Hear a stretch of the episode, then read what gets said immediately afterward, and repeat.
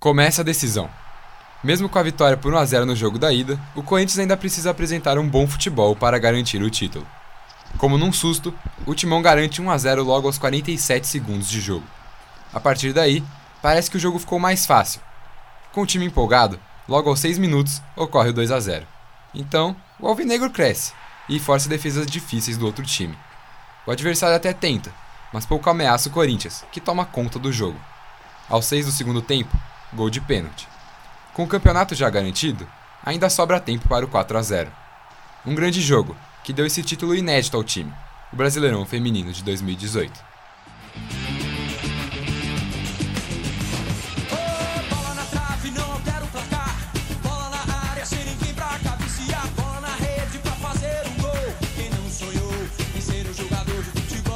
Ser jogador de futebol não é apenas o sonho de muitos, mas também o de muitas.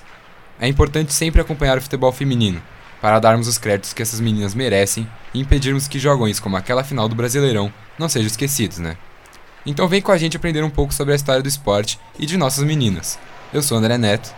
Eu sou a Catarina Virginia. Eu sou André Derviche. E eu sou Vinícius Garcia. E esse é mais um Fora da Caixa.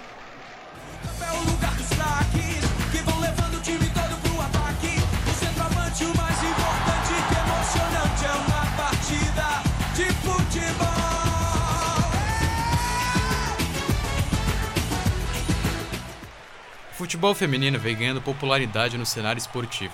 Mas será que você conhece sua verdadeira trajetória até aqui? Pois é, tem uma galera que acha que a Marta fundou o futebol feminino, mas isso está longe de ser verdade. Então, segundo a FIFA, a primeira partida oficial disputada entre mulheres aconteceu em 1885.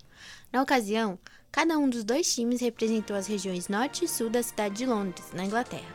Mas na época, nem todo mundo aprovou. Teve gente que gostou, teve gente que criticou. Ou seja, se teve uma coisa que não rolou, foi um consenso. Mas antes disso, os ingleses também puderam assistir a um outro amistoso, que não foi considerado oficial. Ele aconteceu entre Inglaterra e Escócia em 1881. Um pouco depois, em 1884, um grupo de mulheres se organizou para criar o primeiro clube de futebol feminino da história. É impressionante como era fácil fundar um clube de futebol antigamente, né? Parece que ao invés de fazer churrasco, a galera se reunia para montar um time de futebol. Pois é, Vini. Assim nasceu o British Ladies Football Club, comandado pela ativista feminista Nat Hannibal. Sabe o que é mais curioso nessa história? Esse nem era o nome real dela. Hannibal era um codinome para Mary Hewson. Foi ela que começou a organizar os primeiros treinos do clube. Só assim que em 23 de março de 1885 aconteceu a primeira partida oficial de futebol feminino. É horrível pensar que as dificuldades que elas passavam há 134 anos são muito parecidas com o que as meninas enfrentam hoje. Antigamente, muitos clubes consideravam que os gastos com futebol feminino eram desnecessários, e infelizmente, essa situação não mudou muito hoje. Inclusive, trouxemos a Rafaela Pitbull, da entidade Casa Verde, vencedora da última taça das favelas de futebol feminino, para falar um pouco mais sobre esse assunto. Toda menina, mulher que vai iniciar no, no futebol feminino, acho uma dificuldade. Agora é, pode não ter tantas, né, para você começar, mas você, eu encontrei muitas porque não tinha time feminino. Eu tive que começar jogando com masculino, né? Pra aí sim, aí eu fui jogando com masculino, jogando. E tipo assim, eu passei mais ou menos uns dois anos jogando com, mas, com masculino para mim poder encontrar um time feminino e poder fazer parte desse grupo. Mas foi uma dificuldade muito grande que eu tive. Acho que para a gente se manter no futebol feminino é uma dificuldade que a gente encontra bastante. Porque ou a gente treina ou a gente trabalha. E aí, se você está em um clube que você não recebe algum valor ainda, né, salarial, algo do tipo, você encontra dificuldade, porque você tem que trabalhar para se manter. Se você não recebe, fica difícil, né? Então essa é uma das dificuldades. E outra, futebol feminino não tem tanto investimento. A gente procura patrocínio, é difícil de encontrar um patrocínio para o futebol feminino, seja para ajudar numa condução, numa vestimenta, em algo do tipo. É muito difícil de encontrar. Então a gente tem muita dificuldade de se manter no futebol feminino. É algo muito difícil. Mas não vamos nos afobar, que a gente ainda tem muita história para contar até chegar nos dias de hoje, né, André? Isso mesmo. Voltando para o começo do século passado, um evento mundial teve muita importância para determinar os rumos do futebol feminino. Ah, todo mundo sabe essa. Foi a Copa do Mundo, né? É, não. Ué, foram as Olimpíadas? Também não. Ele aconteceu bem antes. Foi na Primeira Guerra Mundial. Faz sentido. A ida dos homens para a guerra possibilitou o crescimento do esporte feminino na Inglaterra. Além de trabalhar nas fábricas, as mulheres passaram a frequentar mais as quatro linhas. Em 1917, quando a guerra estava terminando, nasceu a Challenge Cup, disputada por trabalhadoras da indústria. Na época, a final reuniu bastante gente, foram 22 mil pessoas. 22 mil pessoas? Sim, 22 mil. É basicamente o distrito inteiro da SEC de São Paulo. Toda essa gente acompanhou a vitória do Blyth Spartans de Newcastle por 5 a 0 no Arsene Park, estádio do Middlesbrough. Esse jogo foi marcado por um fato bem curioso. Jenny Morgan, uma das estrelas do time, saiu do seu próprio casamento para ir direto ao jogo. E não satisfeita, a jogadora ainda marcou dois gols na partida. O recorde de público, porém, ainda estava reservado para três anos depois. No final de 1920, 53 mil pessoas acompanharam o duelo entre o Dicker Ladies e o St. Helens Ladies. E falando nas grandes jogadoras da época, que nem a Jenny Morgan, Pelé, tô fora. Pego a Lili para e vou embora. Ué, mas o que, que ela fez? Olha o gol! Gol!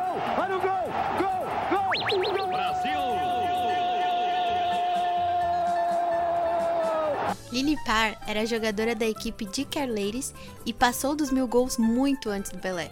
Mas não é só de glórias que vivia o futebol feminino na Inglaterra. Com o fim da guerra, as mulheres voltaram à situação que tinham antes do conflito. A concorrência pelo público do campeonato inglês começou a crescer e assim a Football Association, ou FA, que é responsável por controlar o futebol na Inglaterra, proibiu o futebol feminino.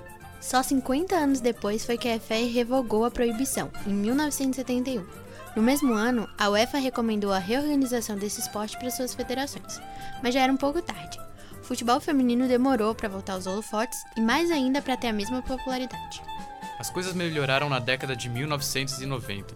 Foi nessa época que o futebol feminino se tornou mais globalizado. É aí que entra a Copa do Mundo, Vini.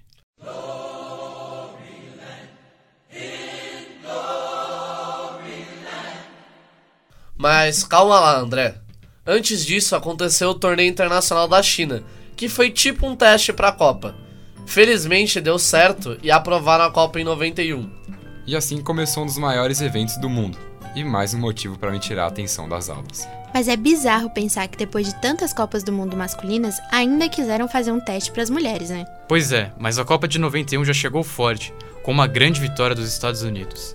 E essas minas aí é bizarra. Das sete Copas, elas ganharam três. Nem o Brasil domina assim no masculino, e olha que eles têm mais fama. Fica mais bizarro ainda quando você pensa que a única outra seleção que ganhou mais de uma Copa foi a Alemanha. Isso mesmo, os Estados Unidos têm uma tradição gigante no esporte. Ninguém arranha o legado delas. É verdade, mas vale lembrar que existem também outros países grandes. Fora a Alemanha, que a gente já falou, países como o Japão, a Noruega, a Suécia e a China têm uma história muito rica. Sim, todas aí já foram finalistas da Copa e apresentaram diversas craques durante a história. A própria Noruega, que foi campeã lá em 95, hoje em dia tem a Ada Hegenberg, que joga muito. E com o futebol absurdo que ela joga, vale a pena falar um pouco mais dela, né, galera? Essa aí é absurda mesmo. Só na final da última Champions ela guardou 3 gols, no primeiro tempo. Sim, uma pena que a gente não vai ver ela agora na França. Não vamos? Pois é, ela se recusou a representar seu país enquanto a Federação Norueguesa não deixasse as condições mais iguais entre os homens e as mulheres. Ah, sim, bem parecido com o caso da Hope Solo, né? É verdade, ela não foi convocada para essa Copa porque o contrato dela não foi renovado. E como fazem isso com uma craque dessa, gente? é que depois da derrota dos Estados Unidos para a Suécia nas últimas Olimpíadas ficou um climão. Ela disse que o time adversário era um bando de covardes por jogarem muito na retranca, o que causou essa situação. Mas ela acredita que isso só aconteceu porque ela se manifestou a favor de salários mais iguais entre homens e mulheres. É uma pena que esse tipo de coisa estrague o espetáculo que é a Copa. Espero que as seleções melhorem para as próximas competições importantes, como a Euro, o Pan-Americano e as Olimpíadas. É verdade, Kat. Sempre bom lembrar que não só de Copa vivem as meninas, né? Longe disso. Como a Kat mesma disse, tem as competições continentais e as Olimpíadas, que muita gente valoriza. É verdade, galera. Temos que cobrar que as seleções atendam melhor suas jogadoras para a gente poder ver os melhores times em cada competição. Um bom exemplo é a She Believes Cup, uma competição rápida entre seleções que busca inspirar as novas gerações de meninas com uma mensagem positiva de perseverança através do esporte. Mas essa melhora tem que ocorrer nos clubes também. Os clubes têm que receber um bom financiamento que permita pagar salários dignos da bola que essas minas jogam, para elas darem um show nas competições, como a Champions, que a gente já falou. E a nossa querida Libertadores, né? Que são as ligas que ainda estão começando, mas já mostram um baita do futebol. Fora isso, a gente tem as ligas nacionais, né, Kátia? Sim,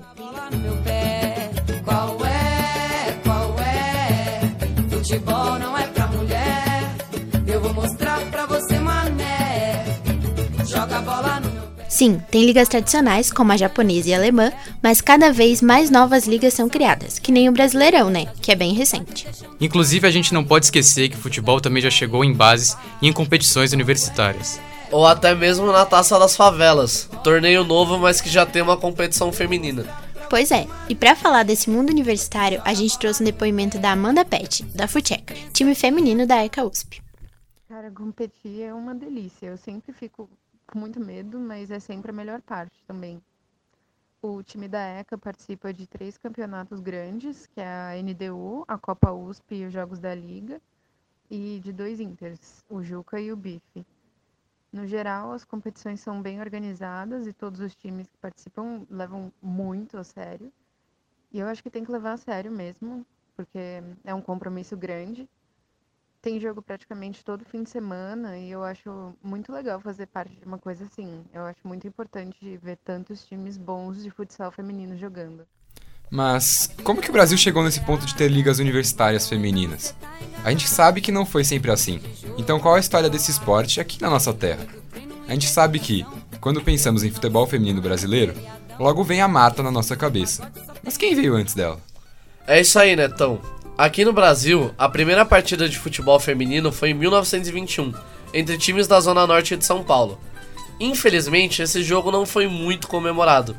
Como a sociedade da época era extremamente machista, as moças foram colocadas para jogar só para servirem de piada. Que horror! E essa nem foi a pior parte. Nos anos 40, durante a ditadura do Estado Novo de Getúlio Vargas, foi realmente decretada uma lei que proibia as mulheres de jogar futebol em todo o território nacional. Tudo isso sob a justificativa de que o esporte era muito bruto para a natureza das mulheres. Diziam até que quem se arriscasse a jogar poderia ficar infértil. E foi só no fim dos anos 70, na fase final da ditadura militar, que essa lei absurda foi revogada. A partir daí, as mulheres começaram a se interessar pelo futebol e os clubes e associações começaram a ser fundados. Falando em clubes, foi um clube carioca que ajudou a formar a primeira seleção brasileira feminina da história. Quando a FIFA decidiu fazer o torneio experimental em 88, o clube Radar cedeu 16 jogadoras para a CBF compor o elenco, e elas ficaram em terceiro lugar nesse torneio. E foi assim que a CBF oficializou a criação da nossa seleção feminina, que disputou a primeira Copa em 91, como a gente falou agora há pouco. Só que deixar oficial não tornou o caminho mais fácil para as meninas. Em 95, elas tiveram de se preparar para o Mundial na escola de exército, e até os equipamentos e uniformes que usavam para treinar eram sobras da seleção masculina.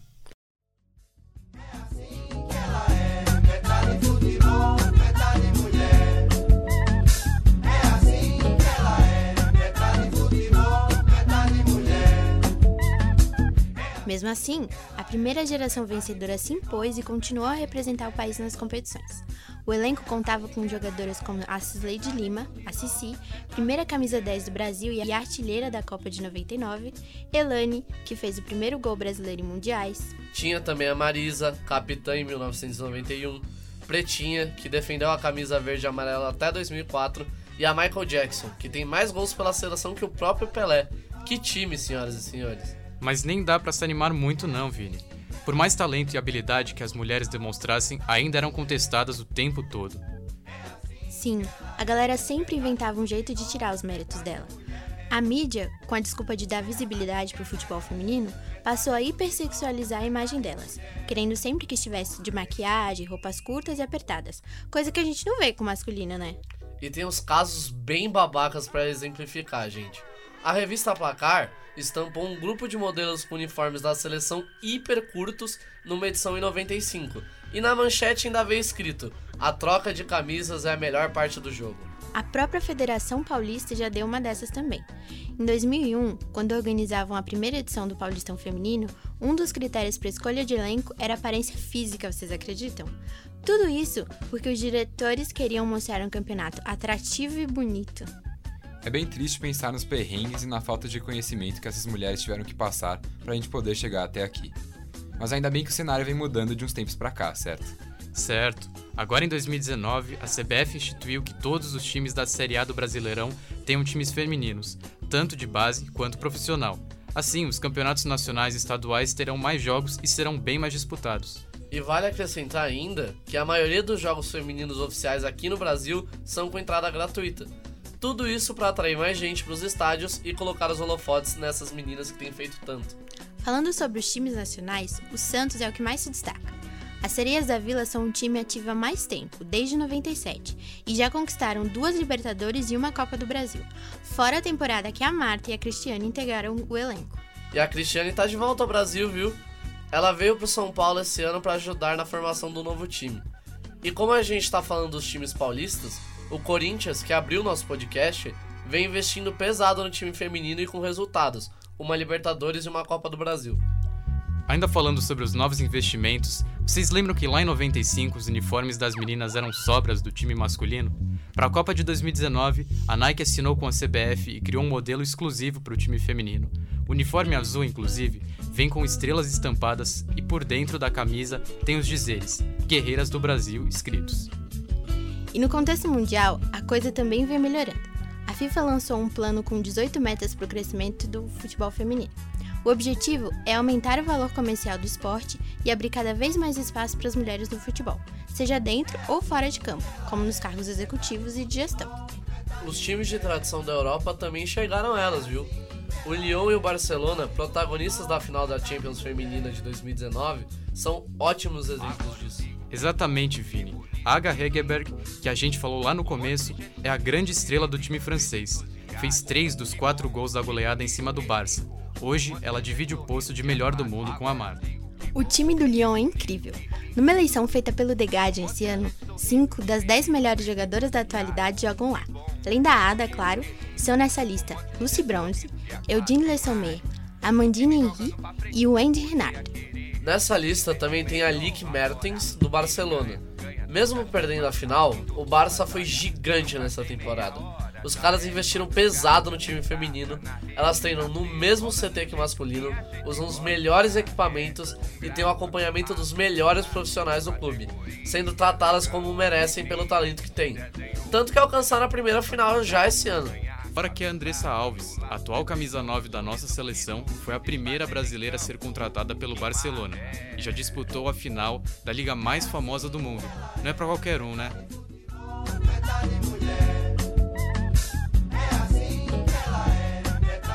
Saber que o futebol feminino vem ganhando espaço é bom demais. E faz pensar que a gente tem que valorizar as meninas não só em época de Copa, mas fortalecer no dia a dia e reconhecer que elas são guerreiras de verdade. Então é bom não ficar só nesse podcast. O negócio é pesquisar, ler e ouvir tudo sobre esse esporte maravilhoso. Nossos repórteres descobriram muito e a gente acredita que vocês vão também.